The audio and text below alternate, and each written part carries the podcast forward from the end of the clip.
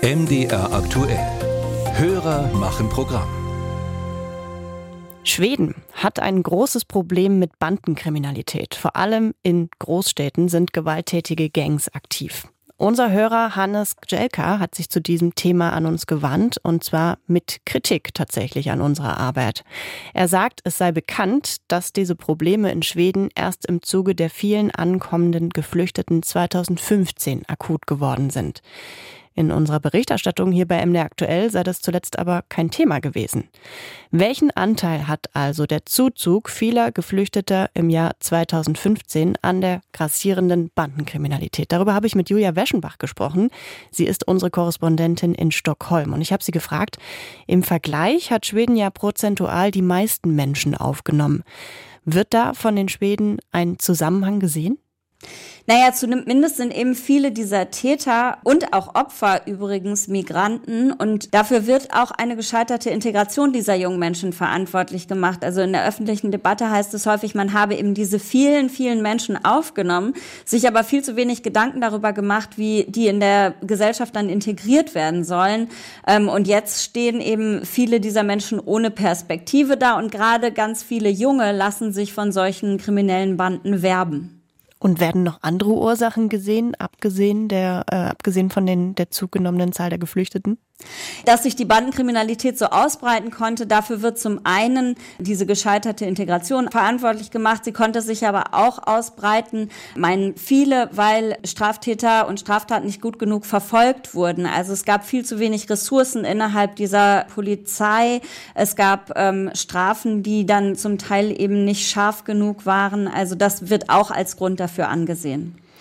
Das über viele Jahr Jahrzehnte sozialdemokratisch regierte Schweden galt ja lange als ein Land, das Geflüchteten sehr offen gegenübersteht. Und jetzt regiert eine konservative Regierung mit Duldung der rechtsextremen Schwedendemokraten. Hat die Bandenkriminalität auch zu diesem Rechtsruck mit beigetragen, würden Sie sagen? Ja, sie hat die Rechtspopulisten auf jeden Fall stärker gemacht, würde ich sagen. Das hat sich gerade bei der letzten ähm, Parlamentswahl gezeigt. Da hatten die sehr viel Erfolg damit für eine schärfere Migrationspolitik und für härtere Strafen gegen Kriminelle zu plädieren. Das waren so die beiden Steckenpferde.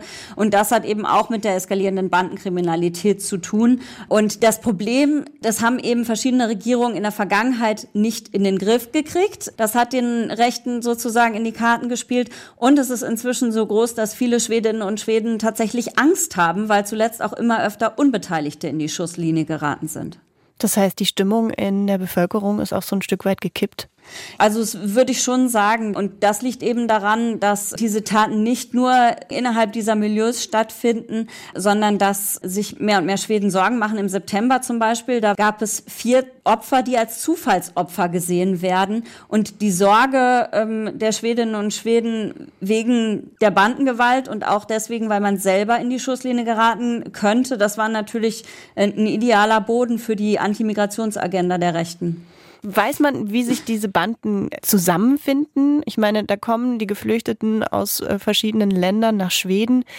Äh, wie organisieren die sich denn dann da vor Ort? Die Köpfe dieser Banden äh, sitzen ja vor allem im Ausland und haben aber eben ein ziemlich großes Netzwerk hier. Also man geht davon aus, dass es in Schweden bis zu 30.000 Bandenmitglieder geben könnte. Und diese sprechen eben gerade solche jungen Migranten an. Also viele dieser Bandenmitglieder sind selber ja Migranten und die rekrutieren eben ganz gezielt auch auf Schulhöfen zum Beispiel 13-, 14-Jährige für diese Banden.